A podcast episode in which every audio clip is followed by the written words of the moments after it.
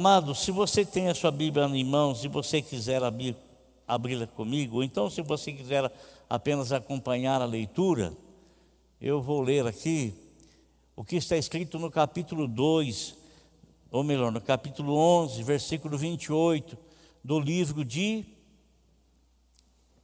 João, no livro de João.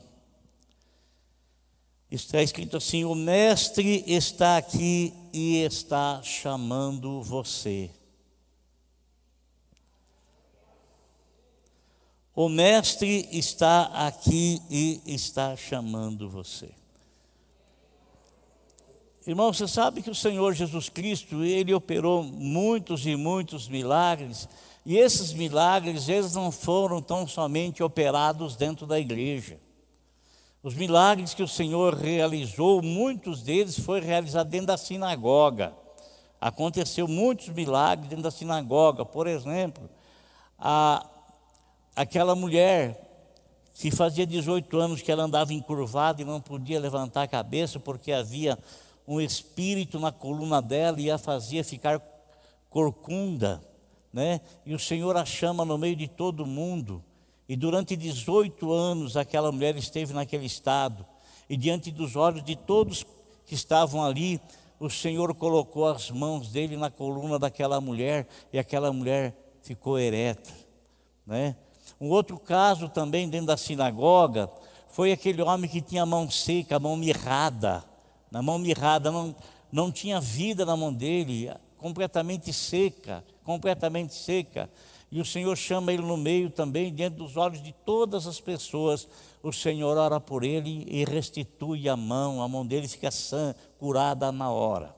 Esses são alguns milagres que o Senhor fez dentro da sinagoga.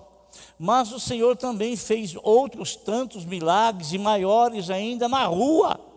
Na rua, no monte, né? No monte, na praia, na praia, ele fez muitos milagres. A multiplicação dos pães foi no monte. E a Bíblia nos fala que antes dele multiplicar os pães, ele estava pregando o evangelho para as pessoas que ali estavam, e ele, a Bíblia fala que ele orou pelas pessoas e todos que estavam enfermos e doentes ali foram curados. Não especifica as doenças, as enfermidades das pessoas, mas diz que tinha muitas pessoas doentes e o Senhor, com a sua oração, as curou todas e todas foram abençoadas.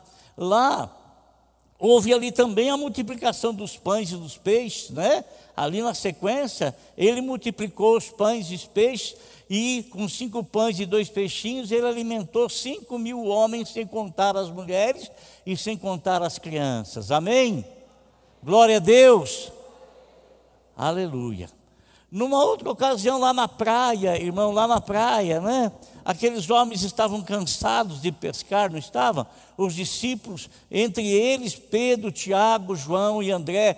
Irmãos, André, irmão de Pedro, e João, irmão de Tiago. Eles tinham uma indústria pesqueira e eles estavam pescando, estavam pescando e não conseguiram nada. Aí então o Senhor fala para eles: Olha, voltem a pescar, lance a rede ali no meio, bem, bem alto mar. Aí Pedro tenta argumentar, ah, mas nós trabalhamos a noite toda, não pescamos nada, mas se o Senhor está mandando, eu vou fazer. Ele fez, lançou, puxou a rede e quase não conseguiu tirá-la dentro da água de tamanha quantidade de peixe. Mas eu quero falar, irmão, de alguns milagres que o Senhor Jesus Cristo fez ao entrar na casa de alguém. Alguns milagres que ele realizou entrando na, na casa.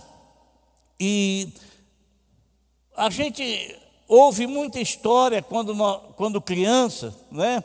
E às vezes a gente acredita nessa história por não termos conhecimento daquilo que a palavra de Deus fala. Eu me lembro que a gente ouvia algumas histórias dizendo que o menino Jesus fez milagre, o menino Jesus fez isso, o menino Jesus fez aquilo. É tudo boboseira, tudo mentira.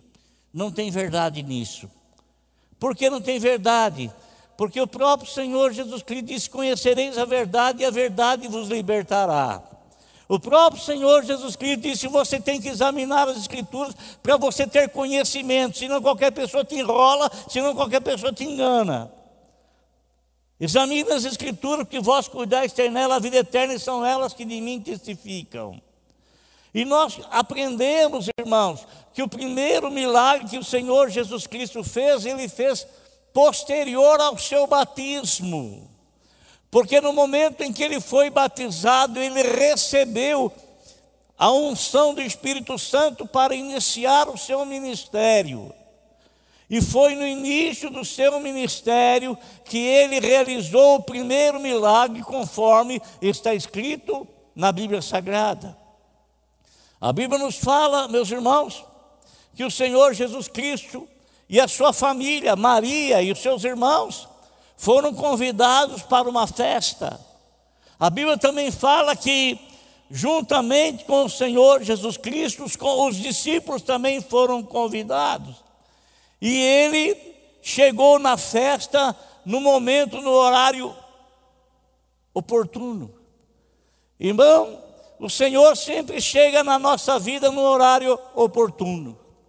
Sempre Ele chega na nossa vida no horário em que nós estamos precisando da intervenção dEle em nossa vida. Sempre, sempre. É no momento difícil que Deus aparece. Então, o Senhor Jesus Cristo, ele foi lá num casamento, lá na cidade de Caná da Galileia. E chegando lá no casamento, amado, começou um bochicho muito grande aqui, ali, acolá. E por que, que eles estavam assim, percebendo que havia um falatório estranho no meio do povo? Porque a pessoa que estava responsável para organizar a festa, ele errou no cálculo. Você já foi em uma festa que havia uma quantia enorme de convidados e as coisas que eram oferecidas não eram suficientes?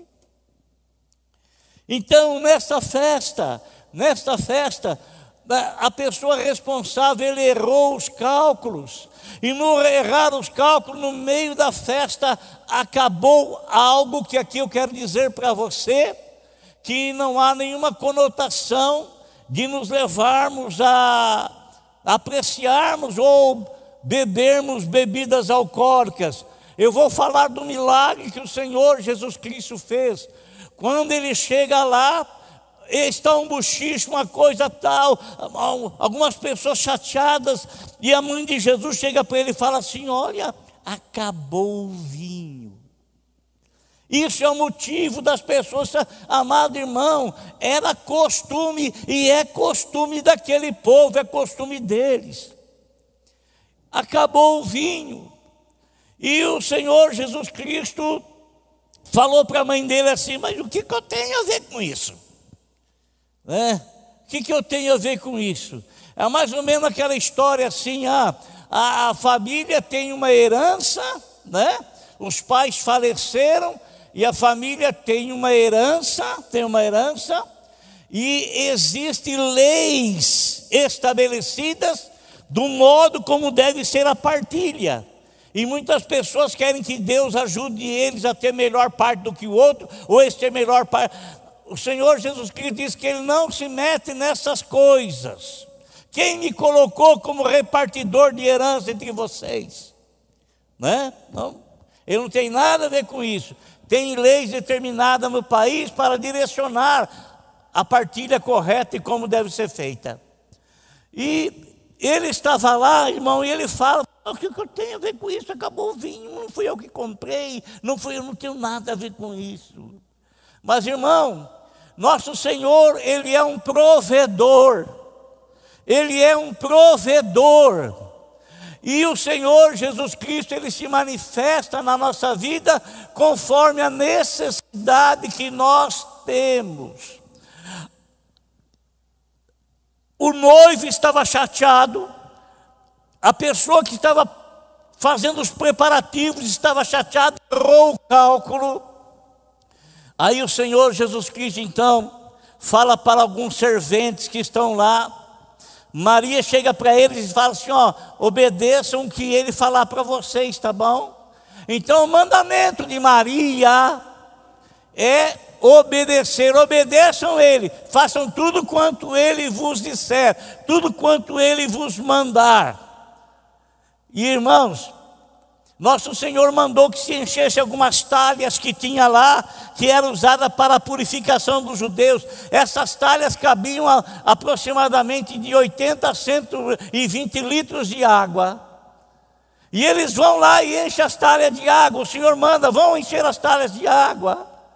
E quando eles enchem as talhas de água e trazem para o Senhor, o Senhor diz para eles assim: agora vão lá e coloquem na, na mão do organizador da festa.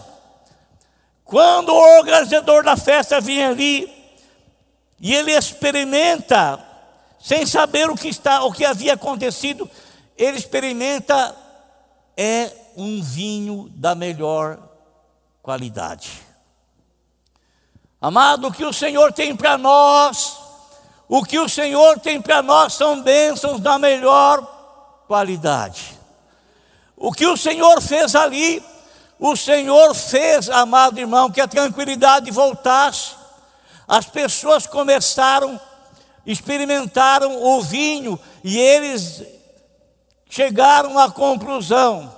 E o, o responsável foi falar com o noivo e disse assim: escuta aqui uma coisa, pai. Todo mundo, todo mundo na festa dá o melhor vinho. Depois que o pessoal já bebeu, estava tudo embriagado, bebe até vinagre aí deixa para. Né? E você guardou até agora o bom vinho, mas aquele bom vinho, irmão, quem estava sendo, quem estava oferecendo é o Senhor Jesus Cristo. E isso significa que o Senhor, ele quer transmitir a nós uma vida boa de qualidade. Eu não sei como é que está a tua casa, mas naquele lugar a alegria tinha se afastado, porque estava faltando alguma coisa. Eu não sei se tem alguma coisa faltando na tua casa e que isso está te deixando preocupado. Eu não sei se havia uma alegria, uma comunhão muito grande entre você e sua esposa, você e seu esposo, os pais com os filhos, filhos com os pais, e de repente isso começou a, a se tornar uma coisa distante. Amado, o Senhor quer tornar, Ele quer fazer com que no teu lar volte a ter alegria. Alegria produzida pelo bom vinho que ele dá, isso é, a nova vida na pessoa dele. A nova vida na pessoa dele.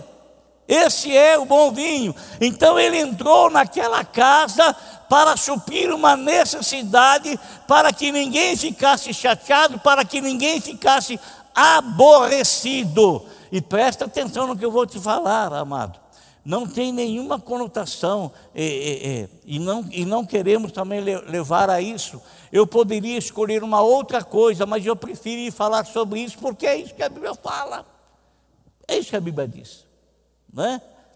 Logicamente, amado, que nós não, de forma alguma, iremos dizer para vocês, igreja do Senhor Jesus Cristo, que não tem problema nenhum beber, não tem problema. Não vou falar isso, jamais vou falar isso, sabe por quê?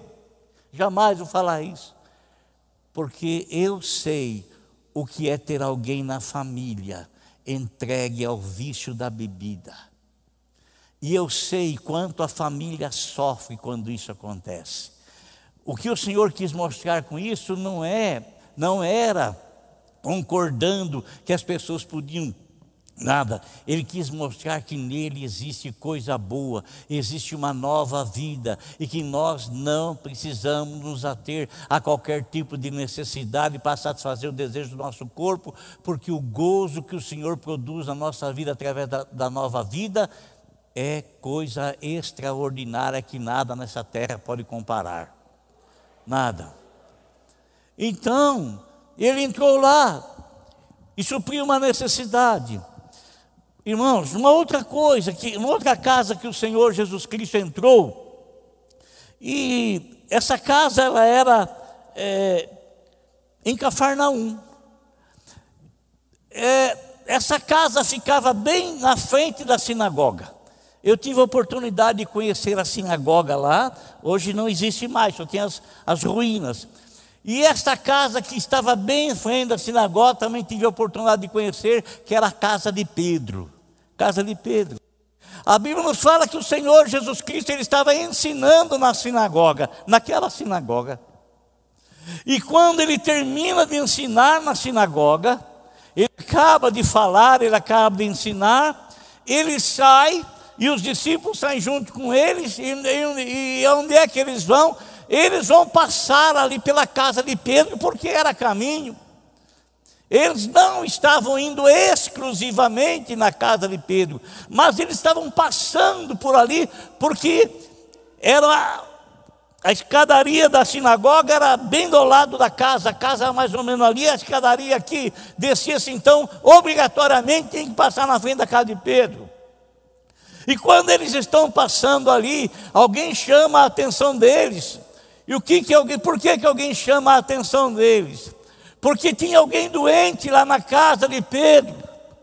Irmão, presta atenção no que eu vou dizer para você. Nós estamos vivendo nesse mundo, não é porque nós temos Jesus como Salvador que nós estamos isento ou que alguém da nossa família está isento de estar enfermo e doente.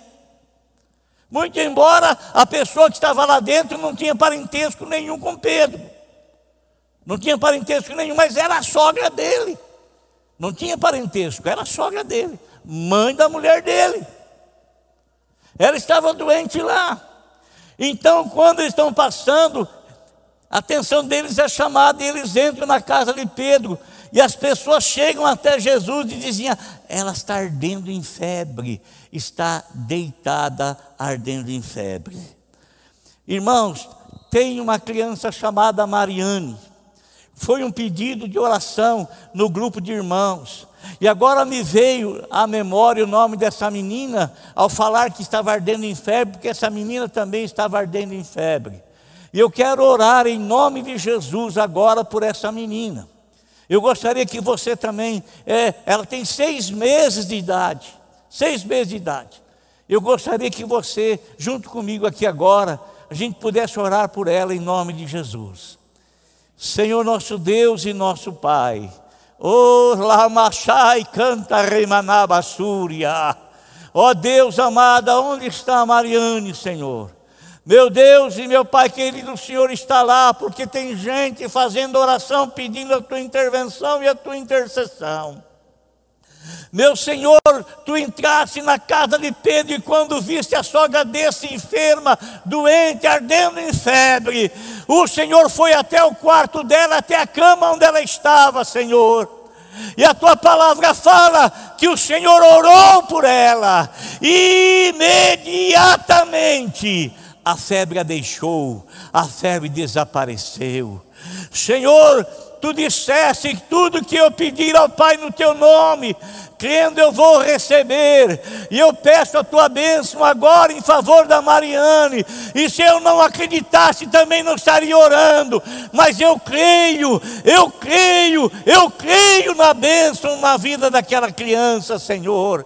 Eu creio que o Senhor está entrando com providência dos céus e que essa enfermidade, em que esta febre está deixando o corpo desta criança, está abandonando o corpo corpo desta criança, e esta criança está sendo restaurada e renovada, e ela está sendo curada para a glória do teu santo nome. Ó oh, Deus magnífico, Deus santo, é no nome do teu filho, o teu filho que morreu por nossos pecados, o teu filho que ao morrer levou consigo as nossas dores, doenças e enfermidades, é no preço que ele pagou, é no nome dele, Senhor, que eu peço essa bênção sobre essa criança, em nome de Jesus Cristo, nosso Salvador, para a tua honra e para a tua glória. Abençoe essa criança em nome de Jesus. Amém e amém. Amém, irmãos? Então ele entra na casa de Pedro. Quem é que está doente? A sogra de Pedro. Algum, algum engraçadinho diz assim que Pedro negou a Jesus três vezes porque curou a sogra dele. Né? Mas é uma brincadeira, né? O Senhor Jesus Cristo entrou na casa de Pedro, irmão. Entrou lá, a sogra desse estava enferma, estava doente. E o Senhor chega ali onde ela está. E a Bíblia fala que ele orou. Ele orou. Amado, se tem alguém enfermo na tua casa, o Senhor entra na tua casa para curar. Ele entra na tua casa para restaurar a saúde. Tomara que não tenha ninguém na tua família doente. Tomara que não tenha. Tomara que não haja necessidade de fazer essa oração, mas sim agradecer a Deus por estar tudo bem, por estar tudo seguro, por estar tudo tranquilo. Glória a Deus. De que forma for, nós vamos fazer oração. Se estiver precisando de cura, vamos orar para curar. Se está tudo bem, vamos agradecer a Deus por isso. Amém? Então ele entrou lá, irmão, e ele orou, e sabe o que aconteceu? A Bíblia nos fala que imediatamente a sogra de Pedro levantou. Poxa, que coisa magnífica, irmão. Que coisa maravilhosa. Que coisa maravilhosa. A sogra de Pedro levantou, e sabe o que ela fez? Ela cruzou os braços aqui e ficou olhando as irmãs fazer as coisas para abençoar aqueles que estavam lá. Foi isso que ela fez?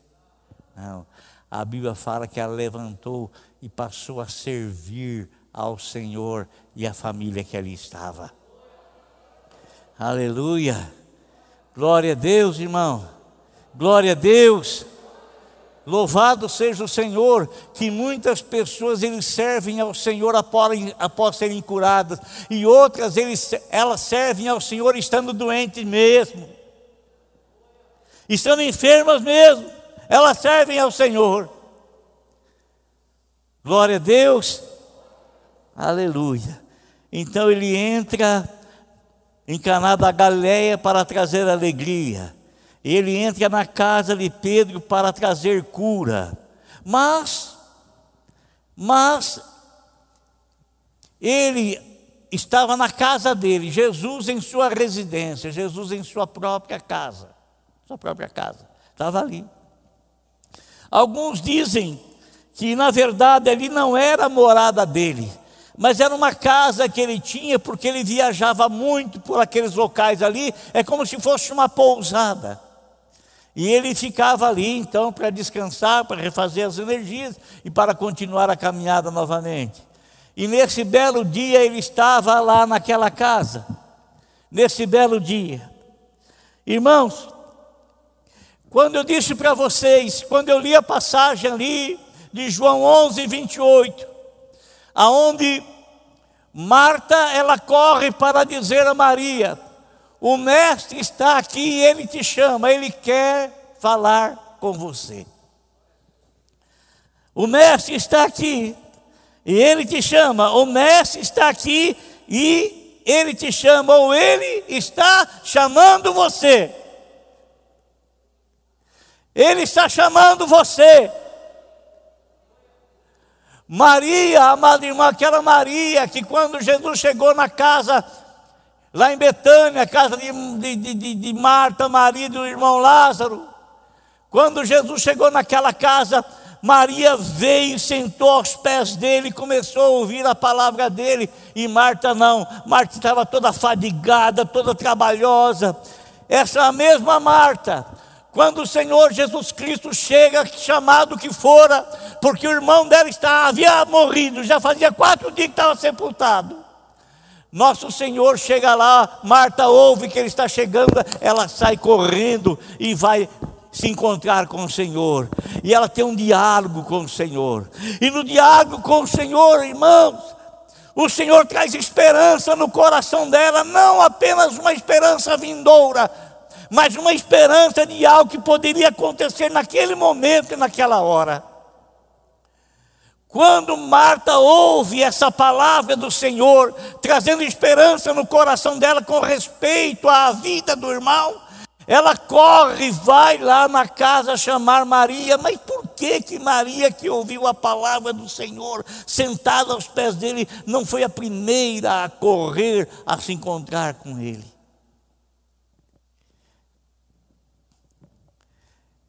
Irmãos, Marta chega para Maria e diz essas palavras para ela: O Mestre está aqui e está chamando você. O Mestre está aqui, está chamando você, porque Ele quer renovar a sua fé, Ele quer renovar a sua esperança. Quem sabe alguma coisa aconteceu teu coração que enebreceu o teu coração, escureceu o teu coração, trouxe temor no teu coração, trouxe medo no teu coração, trouxe insegurança no teu coração, mas o Mestre está aqui e te chama. Ele quer falar com você, Ele quer renovar a sua fé, Ele quer renovar a sua confiança, Ele quer renovar a sua esperança. E Ele agora está na residência dele. Amado, a Bíblia nos fala que a casa dele estava cheia. A casa dele estava cheia. A casa dele estava repleta. E lá estava todo tipo de pessoa, mas ele não fez distinção entre um e o outro, não. Ele não chamou a atenção dele, daquele, por causa disso, por causa daquilo, por causa. Nada. Aquelas pessoas estavam lá e ele estava ministrando a palavra dele, estava ensinando-as, pregando para eles, orientando, falando. Eu não sei que mensagem que ele estava pregando, não sei que mensagem que ele estava falando. Certo é que aqueles ouvintes que estavam ali, grande maioria deles acreditaram no Senhor, e uma grande parte também não acreditaram. Alguns desses que não acreditaram naquele momento, posteriormente, quem sabe, vieram acreditar. E aqueles que estavam ali, que acreditaram, quem sabe, posteriormente deixaram de acreditar. Não sabemos. Mas aconteceu o que, irmão? Tinha quatro caras valentes lá, gente. Tinha quatro caras valentes, tinha quatro caras ousados. Você sabe que tem pessoas que têm, ousadia para muitas coisas, mas para muitas coisas, e são covardes para outras. Tem ousadia para fazer muitas coisas, sabe? Ousadia para fazer muitas coisas mas não tem a mesma ousadia quando diz respeito às coisas do Senhor. Eles são tímidos, vergonhosos, medrosos. Irmãos, quatro camaradas, eles chegam ali e eles não estão sozinhos, não. Eles estão trazendo um paralítico ali, deitado numa maca. Quando eles chegam na porta da casa do Senhor, a casa está cheia. Oh, meu Deus do céu, que bom seria se, as, se a, a, igreja aqui estivesse totalmente cheia e não houvesse espaço para alguém entrar. Que bom seria, que bom seria. Mas, eles chegam ali e não tem como acessar. E ninguém quer dar espaço, ninguém quer dar espaço, estão, está tudo lotado, repleto, não tem como entrar. Mas eles são, eles são, eles são pessoas ousadas, eles não são, eles não, eles não são é, pessoas tímidas, eles, eles, são pessoas que têm ousadia para as, com as coisas de Deus. Eles sobem no telhado da casa do Senhor, destelham a casa do Senhor. A paixão pelas almas faz isso no coração deles. O desejo de ver aquele homem curado faz isso no coração deles.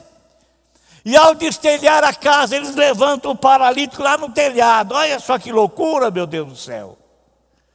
Olha, não é uma coisa doida. Levanta o paralítico lá em cima, né? A casa destelhada e eles estão descendo o paralítico agora na presença do Senhor.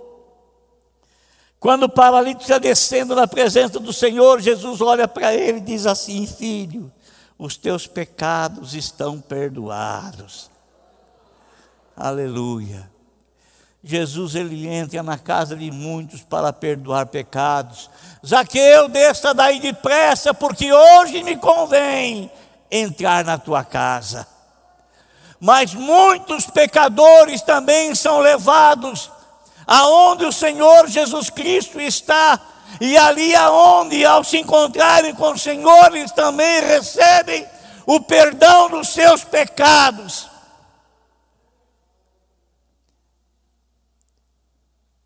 O maior de todos os milagres que pode ser feito. O maior de todos os milagres que pode ser feito. O perdão dos pecados. Porque para perdoar os pecados, só Deus pode fazer isso. Perdoar pecado que traz reconciliação com Deus, só Deus pode fazer isso. Perdoar pecado que traz a salvação, só Deus pode fazer isso. E o Senhor Jesus Cristo disse para aquele homem: Perdoados estão os teus pecados. Alguns que estavam lá não aceitaram. O que, que é isso? O que, que é isso? Quem é esse homem para perdoar pecado? É só Deus quem perdoa pecado. A Bíblia fala que Deus, ele estava em Cristo Jesus. A Bíblia fala que no princípio era o Verbo, e o Verbo estava com Deus, e o Verbo era Deus, e o Verbo se fez carne, o próprio Deus se encarnou na pessoa do Senhor Jesus Cristo e veio ali para reconciliar o homem consigo mesmo. Deus estava ali, Deus estava ali, Deus estava ali. Amado, muitas pessoas não conseguem ter e alcançar esse discernimento que Deus estava em Cristo Jesus. E a Bíblia nos fala que quando aqueles homens pensam assim com eles mesmos, quem que é esse homem para perdoar pecado? Aí o Senhor que é onisciente fala para eles, o que vocês estão pensando aí? O que, que, é mais fácil dizer? Perdoados estão os teus pecados? Ou dizer, olhou para o paralítico e disse: Levanta-te e anda. E o paralítico levantou-se. Começou a andar e foi embora para a casa dele. Amém, irmão? Eu não sei qual é a necessidade que você tem na tua casa. Talvez não seja nenhuma dessa que eu falei. Graças a Deus, se não for. Mas quem sabe você tem outras necessidades dentro da tua casa, dentro do teu lar. Mas eu quero te dizer que Jesus Cristo, Ele é o supridor de todas as necessidades. Todas as necessidades. De todas. Precisa de cura, Ele é o médico por excelência. Você tem alguma coisa difícil lá, está na mão de advogado, de, de, de, de juiz, Ele é o juiz dos juízes. Ele é o advogado dos advogados. Você tem alguma situação de, de doença, de enfermidade, ele é o é, Jeová Rafá. Você está com alguma necessidade, ele é Jeová Jiré, ele é o supridor. Ele é o supridor. Então, amado, eu quero dizer para você uma coisa. Eu quero desafiar você a colocar a sua necessidade perante o Senhor, porque Ele vai se apresentar a ti como supridor dessa necessidade. Amém?